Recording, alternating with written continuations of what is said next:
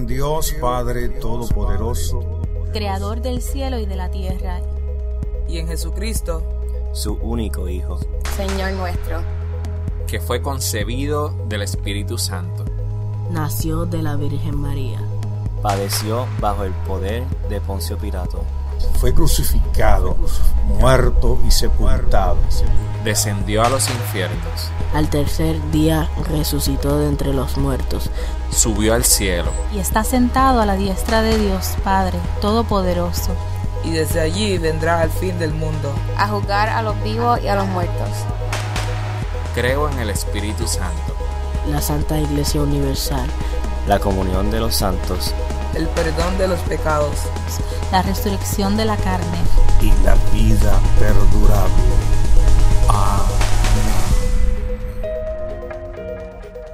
Este audio fue grabado en vivo en la iglesia La Travesía. Nos alegra que puedas utilizar este recurso y esperamos que sea de bendición.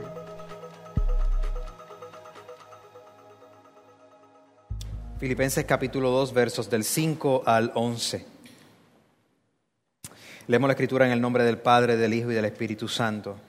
La actitud de ustedes debe ser como la de Cristo Jesús, quien siendo por naturaleza Dios, no consideró el ser igual a Dios como algo a que aferrarse.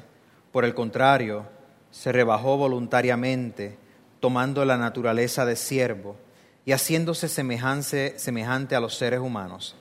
Y al manifestarse como hombre se humilló a sí mismo y se hizo obediente hasta la muerte y muerte de cruz. Pero por eso Dios lo exaltó hasta lo sumo y le otorgó, el nombre que está sobre todo nombre, para que ante el nombre de Jesús se doble toda rodilla en el cielo y en la tierra y debajo de la tierra, y toda lengua confiese que Jesucristo es el Señor, para la gloria de Dios Padre. ¿Qué es lo que creemos los cristianos? Um, ¿Por qué creemos lo que creemos? ¿Y qué diferencia esto hace? Um, frecuentemente me encuentro en conversaciones donde uh, personas me dicen que luchan con su fe, pero no es que luchan porque no están preparados en confiar a Dios, parte de la lucha es que no saben cómo expresar, cómo enseñarle a otros, cómo comunicar lo que han creído o lo que se supone que crean. Cuando le preguntan por qué tú eres cristiano, eh, ¿me puedes describir cuáles son los fundamentos de la fe? A mucha gente se le hace difícil hacer eso.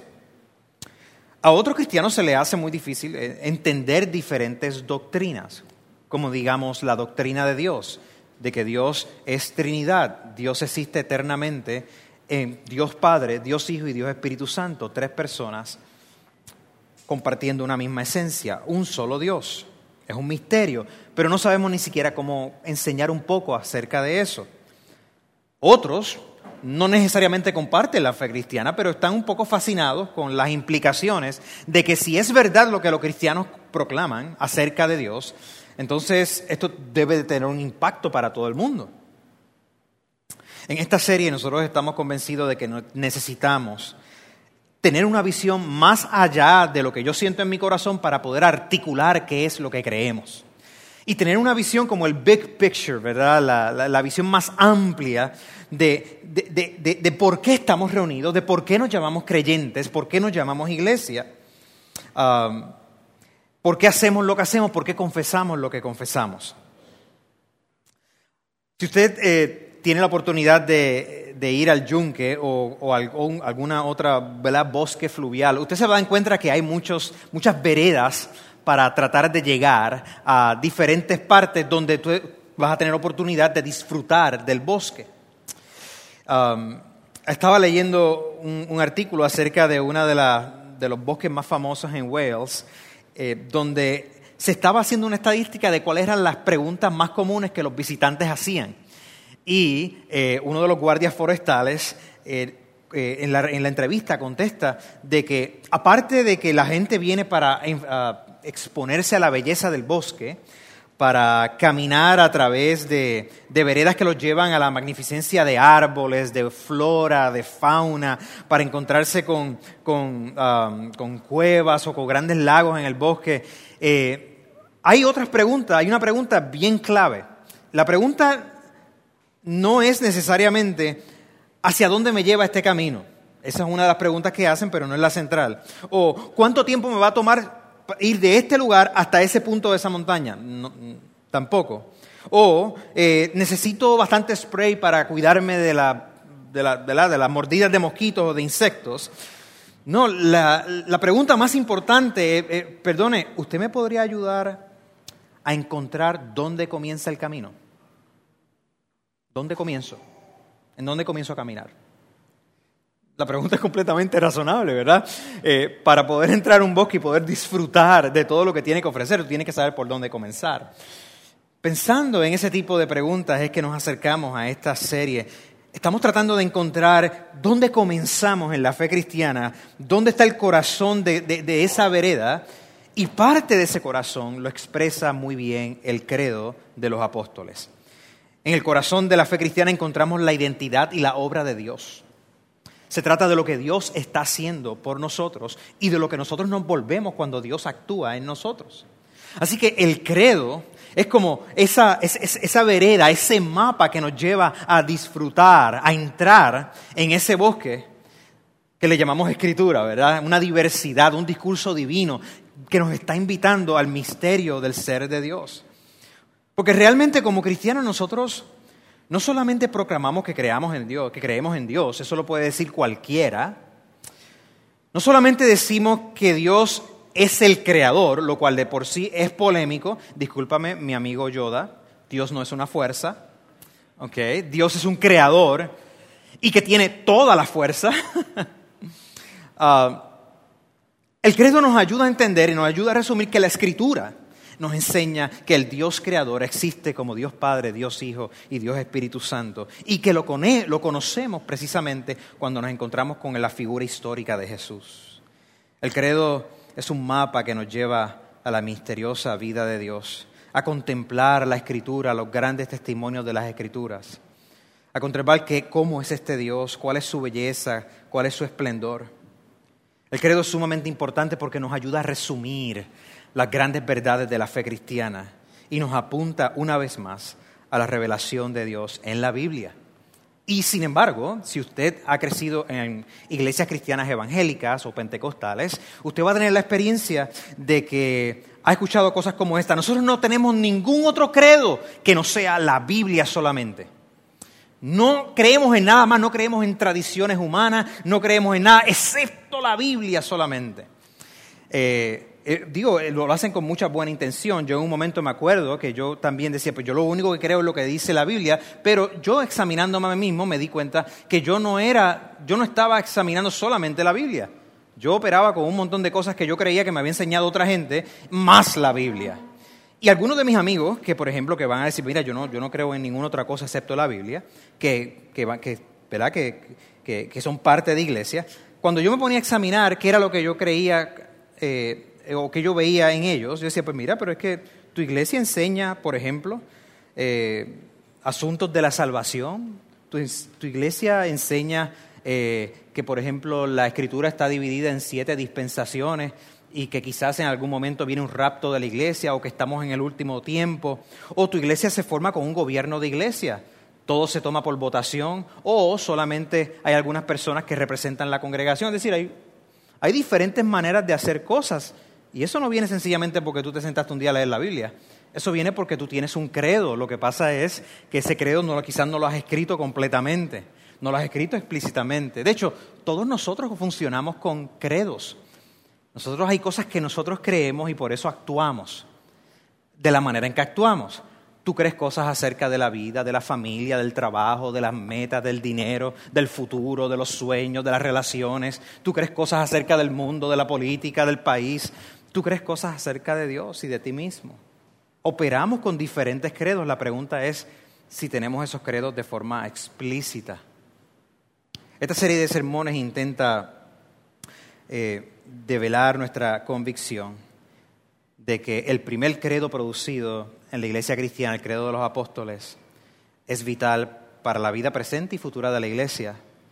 Y son vitales para nosotros, para ti y para mí y para nuestros niños. Ciertamente nosotros proclamamos que la escritura es el centro, es la norma que rige toda nuestra vida. Los credos cuando reflejan la escritura nos ayudan a resumir grandes enseñanzas de la Biblia. Yo me acuerdo que una de las primeras cosas que yo me aprendí cuando yo iba creciendo, que en ese momento me llevaban a la iglesia católica, era, tomar clases de catecismo y me aprendí el, credo. Yo no sabía muchas cosas de la Biblia, de hecho sabía muy, muy poco de la Biblia, eh, pero me había memorizado el credo. Y parte del asunto del credo, parte de la lógica del credo, es que en la iglesia temprana, y cuando yo también me lo aprendí, es que sirve como un instrumento para recordarte lo que es verdadero de la fe, independientemente de si tú crees verdaderamente en eso o no. Entonces, por ejemplo, si alguien me decía, fíjate, yo lo que creo es que Dios es una fuerza cósmica, Dios no es una persona, que es una fuerza cósmica que permea, que está en los árboles, que está en el piso, que está en el animal, que está dentro de ti, y que tú puedes echar mano de esa fuerza, Ahora, independientemente yo lo crea o no, si yo sé el credo, yo voy a decir, Dios, yo creo en Dios, creador del cielo y de la tierra. Bueno, una de estas cosas no es como la otra, porque o es una fuerza o es un creador. Y eso es independientemente de lo que yo crea. Pero si yo sé el credo, ya yo sé que el credo me está haciendo una propuesta, me está diciendo algo, me está diciendo algo, una verdad de la escritura. Ahora, muchas de las veces nosotros tenemos que entender que ah, en los credos más contemporáneos, es decir, las iglesias tienen diferentes distintivos, hay iglesias presbiterianas o metodistas o luteranas, pentecostales, etc. Se creen algunas cosas de manera diferente.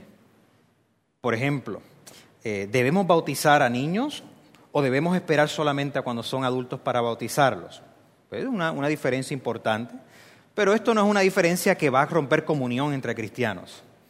Esto, esto, es, esto, es, una cuestión de hay un elemento importante de, de, un sacramento, pero no es una cosa así. Ahora, si tú me dices a mí, fíjate, yo creo que Jesús es el Hijo de Dios que comparte la identidad de Dios como lo dice el credo, pero otra persona me dice, yo lo que creo es que Jesús es como un arcángel, el hermano de Satanás, que Jesús es la primera criatura que es inferior a Dios este, y que algún día yo seré igual o con mayor poder de Jesús.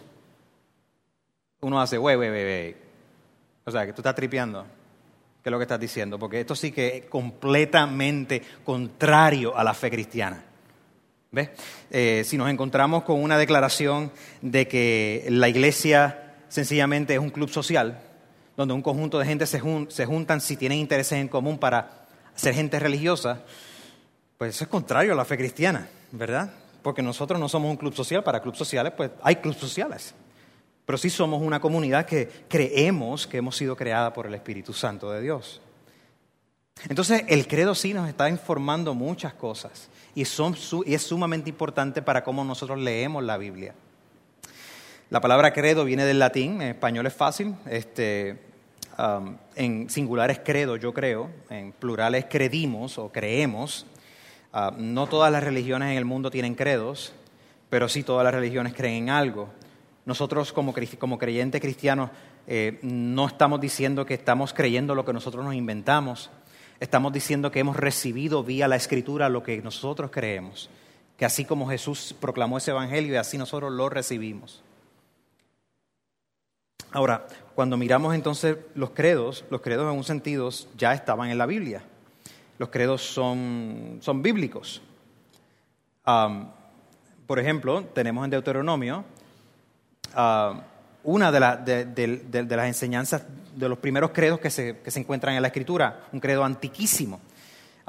Esto, esto se encuentra en Deuteronomio, en el capítulo 6. Es un resumen de la fe de Israel luego del Éxodo. Y dice, escucha, oh Israel, nuestro Dios es el único Señor. Ama al Señor Dios tu, con todo tu corazón, con toda tu alma y con todas tus fuerzas. Este es uno de los primeros credos que se, que se plantean en la Escritura, un gran resumen de la fe.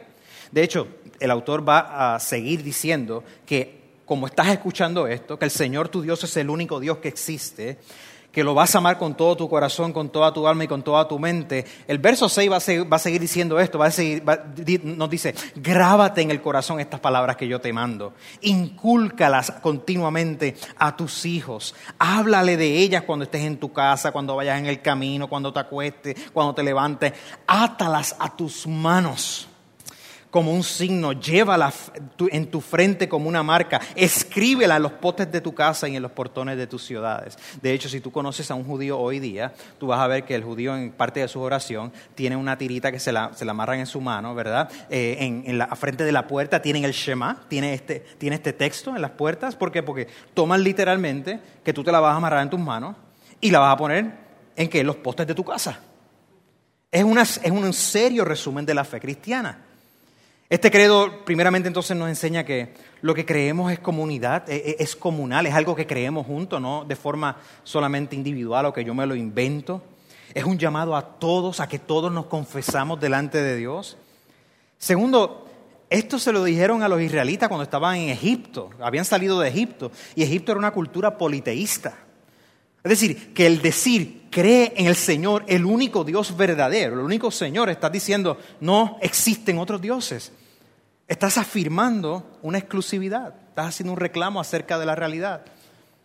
Pero tercero, es un llamado a amar, a amar con, con nuestras fuerzas, con nuestra mente, al Dios de la vida como centro de nuestra lealtad y de nuestra vida en comunidad.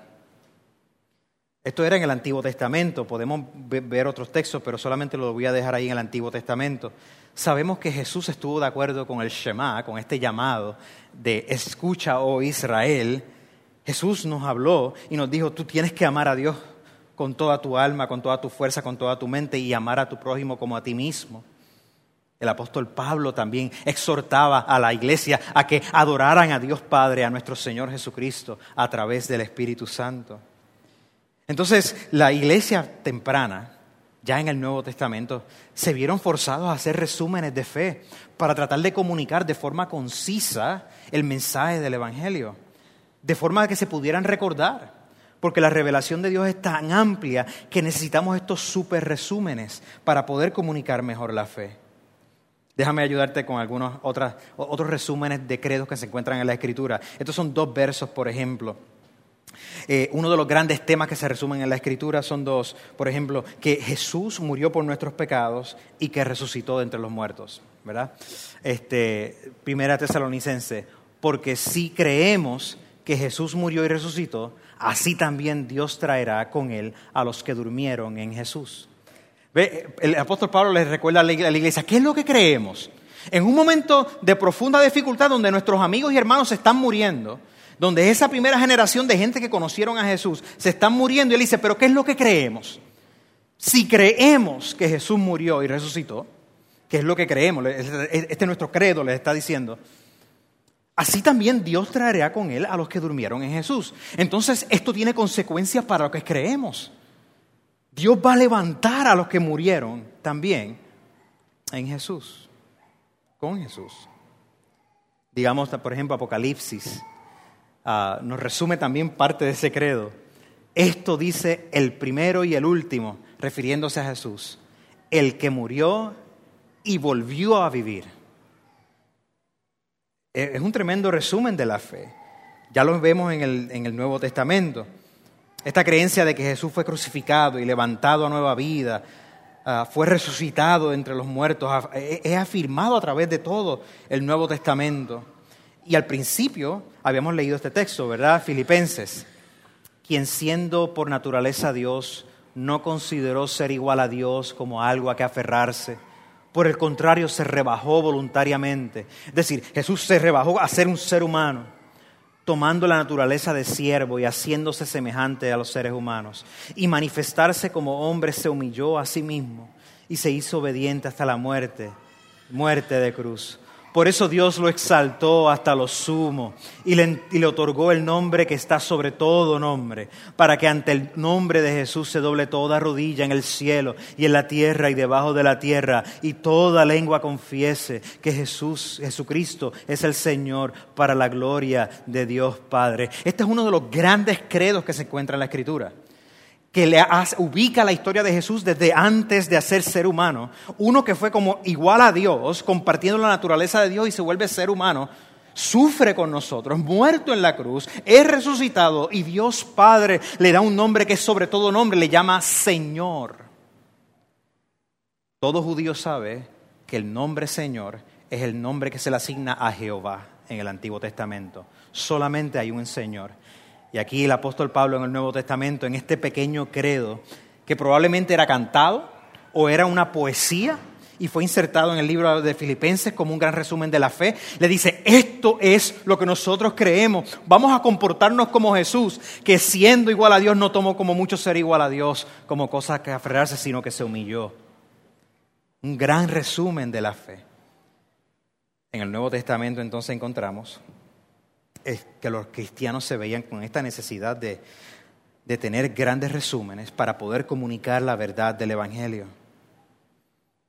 De hecho, en la carta a los Corintios, el apóstol Pablo dice, mira, yo estoy preocupado por ustedes, yo necesito que ustedes se mantengan firmes en las buenas nuevas de salvación, ah, porque manteniéndose firmes en las buenas nuevas no, no van a, no van a creer en vano, no van a perder su tiempo.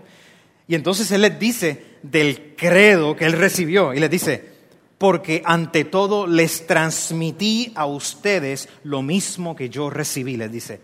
Ante todo, primeramente, yo les transmití a ustedes, no me lo estoy inventando, no me lo saqué de la manga, lo que yo recibí, que Cristo murió por nuestros pecados, según las Escrituras, que fue sepultado, que resucitó al tercer día, según las Escrituras, que se apareció a Cefa y a los doces, y después se apareció a más de 500 hermanos a la vez, la cual la mayoría todavía vive, así que nadie me puede decir aquí que yo me estoy inventando esto, les dijo.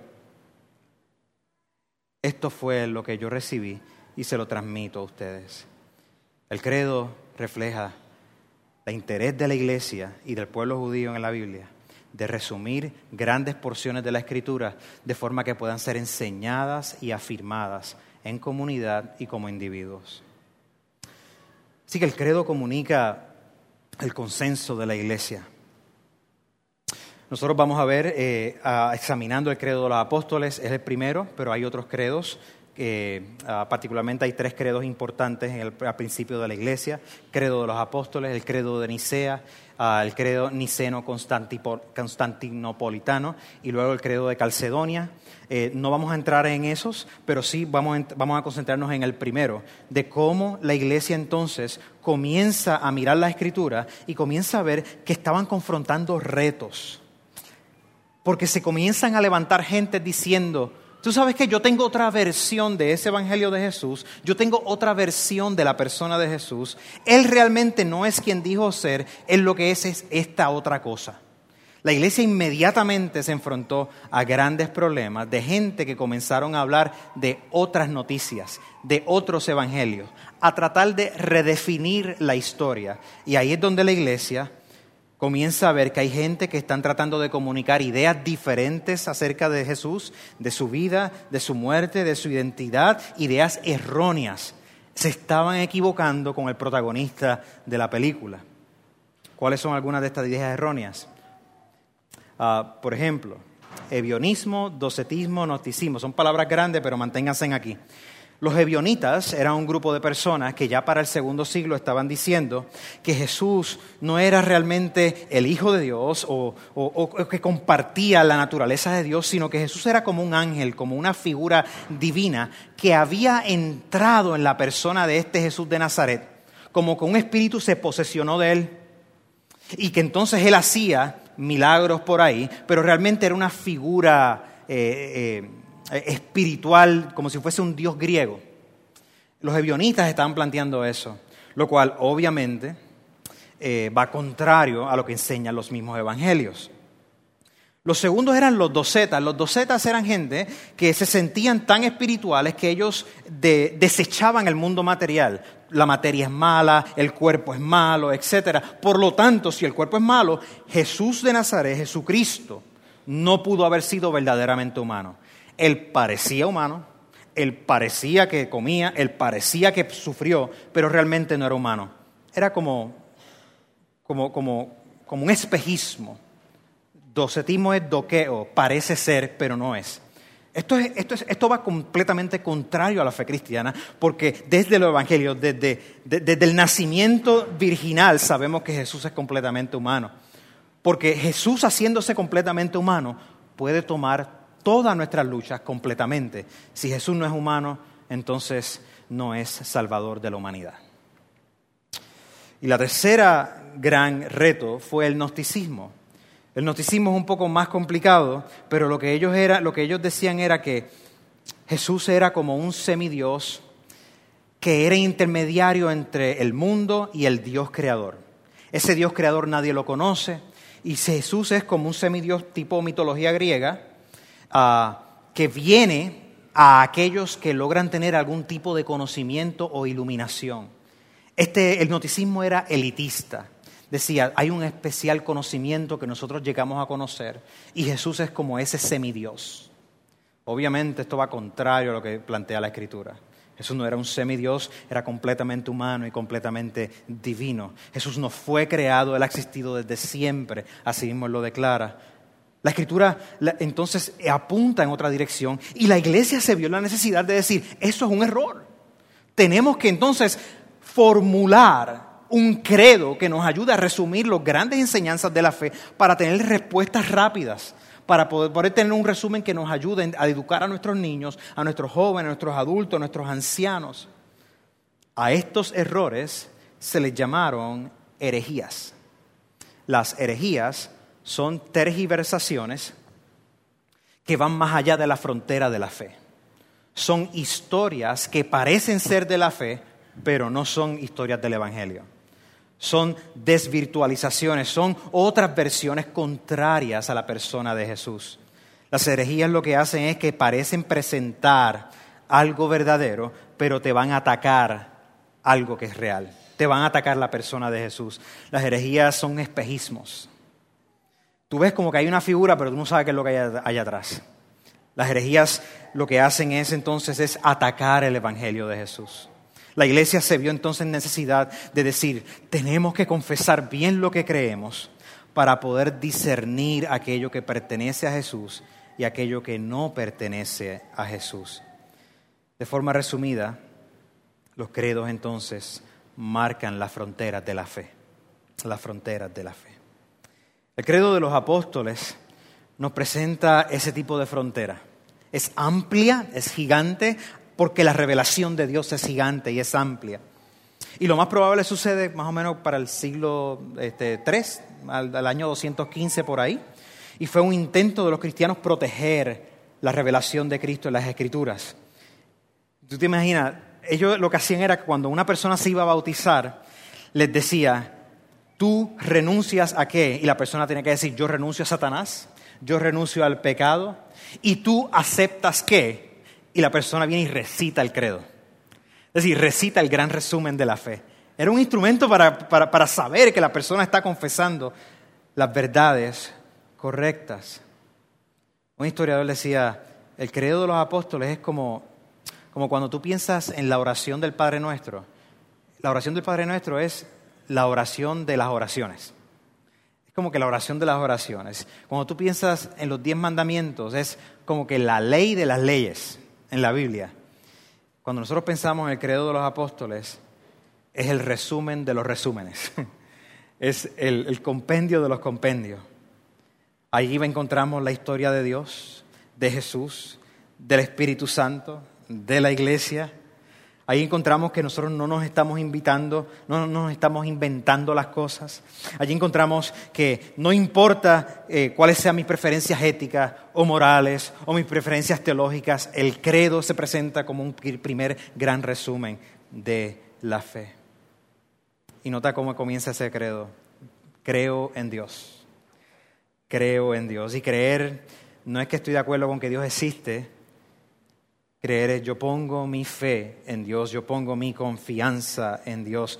Cuando decimos el credo, lo que estamos, estamos diciendo es pongo mi confianza en todo el testimonio de la Escritura acerca de Dios, Jesús, el Espíritu, la Iglesia y la esperanza. Yo creo en la revelación de la Escritura. Si notas, cuando nosotros aquí bautizamos gente, les hacemos varias preguntas. Y son preguntas acerca de Dios, de Jesús, del Espíritu y de ellos, ¿verdad? Te arrepientes de tus pecados. Para tú poder arrepentirte de tus pecados, tienes que haber creído que Dios es el Creador, que es santo, poderoso y eterno, que te llama y que tú vivías separado de Él. En el bautismo nos recuerdan el credo de los apóstoles. De hecho, el credo tiene como una estructura de tres partes. Empieza con Dios Padre Todopoderoso, se mueve a Jesús eh, encarnado que sufrió, murió y resucitó en nuestro lugar, y se mueve a la vida del Espíritu que crea la iglesia y a la gracia del poder de Dios es sostenernos hasta el fin de los tiempos. ¿Te acuerdas en Mateo, en el, en el libro de Mateo, al final, capítulo 28? Jesús describe la misión de la iglesia. Vayamos, hagamos discípulos de todas las naciones, bautizándolos en el nombre del Padre, del Hijo y del Espíritu Santo. El credo nos apunta a esa realidad que Jesús enseñó. ¿Por qué esto es tan importante para nuestra vida? Porque este es un resumen de lo que Dios hace por nosotros en el Evangelio. Nosotros cargamos con la ansiedad de que si tan solo yo hago esto o aquello, Dios entonces me va a amar. Nosotros cargamos con la ansiedad de que si tan solo um, yo busco a Dios, entonces yo tendré las condiciones para encontrar a Dios, para yo ponerme bien con Dios, para yo entonces afirmar que soy yo el protagonista de la película. El credo me dice que no se trata de ti, sino que se trata de Dios buscándonos a nosotros primeramente. El credo lo afirma desde el saque. Se trata de Dios en ruta de rescate por nosotros. Dios Padre Todopoderoso, Creador del cielo y de la tierra. Ese es el que nos rescata. El credo nos enfoca que nuestro rescate es por Jesucristo, nuestro Señor, encarnado, que se hizo ser humano haciendo un pacto con nosotros para unirnos a Él. El credo hace énfasis en que la obra de salvación es de Dios y no de nosotros. Leímos anteriormente que por gracia somos salvos y no por nuestras obras, sino es un don de Dios. El credo nos enfatiza que la vida, muerte y resurrección de Jesús es el fundamento de nuestra fe. No como yo me siento acerca de nuestra fe, no como me fue esta semana con relación a mi fe, no por las crisis que yo pueda tener de fe, el fundamento no soy yo, es Jesús el Salvador.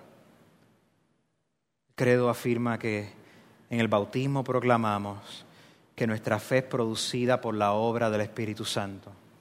El Espíritu nos sella nos da testimonio internamente de que somos hijos e hijas de Dios, que no hemos sido abandonados y que Dios nunca nos va a abandonar. El Espíritu que vive dentro de nosotros nos llama hijos e hijas y nos ofrece poder para cambiar, para luchar, para ser consolados y para tener esperanza. Es cierto este mensaje se ha tratado de afirmar enseñanza de lo que debemos de confesar. Y sin embargo, muchas veces nuestros corazones no están ahí. Creemos con nuestra mente y nuestros sentimientos no nos siguen. ¿Qué hacemos? Parte de lo que tenemos que hacer es ver que la seguridad de que Dios nos ama que la confianza de que Él no nos abandona, que el descanso espiritual que tanto deseamos y la paz que a veces se nos, ve, se, nos va de las manos, no es dependiente de nosotros. Dios no cambia. Y si Dios es todopoderoso, creador del cielo y de la tierra, y si en Jesucristo lo conocemos, entonces nadie nos puede sacar de las manos de Jesús. Segundo, no tengo entonces que buscar constantemente cuál es la última onda que me va a hacer sentir mejor. ¿Cuál es, cuál la fiebre? ¿Qué es lo que me va a animar esta mañana? ¿Qué es lo que me va a hacer sentir cerca de Dios? Lo que nos va a hacer sentir cerca de Dios es que podamos orarle a Dios con toda honestidad, reconociendo quién Él es Él para nosotros. Y cómo yo soy, cómo yo digo quién es Él para nosotros. No es diciendo yo me gustaría que tú fueras de esa manera, no es creando yo mi propio Dios, es diciéndole, creo que tú eres tal y como cual es presentado en la Biblia. Y el credo me ayuda a entender quién eres tú. La seguridad de la salvación proviene de Jesús. Dios nos rescata. Dios Padre, Dios Hijo y Dios Espíritu Santo. Y el fondo de nuestras luchas siempre nos vamos a encontrar que hay algo que no le creemos a Dios. Hay algo donde hay una batalla por incredulidad. Esperamos que en esta, que en esta serie nosotros podamos afirmar grandes verdades de la fe y ver cómo las apropiamos en nuestra vida del diario vivir. Este es el primer mensaje. Estamos apenas entrando en el mapa, en el bosque, pero estamos tratando de presentar cuáles son aquellos letreros que debemos de seguir. Hay un bosque que vamos a recorrer y hay mucha alegría que recorrer en medio del sufrimiento, porque vamos a comenzar no con yo, con mis prioridades, vamos a comenzar como comienza la escritura en Génesis. En el principio Dios habló, en el principio Dios creó. Qué bueno que pudiste escuchar esta grabación. ¿Qué tal si la compartes con otros? Recuerda que hay muchos más recursos en nuestra página latravesía.org, donde también puedes realizar un donativo. Dios te bendiga.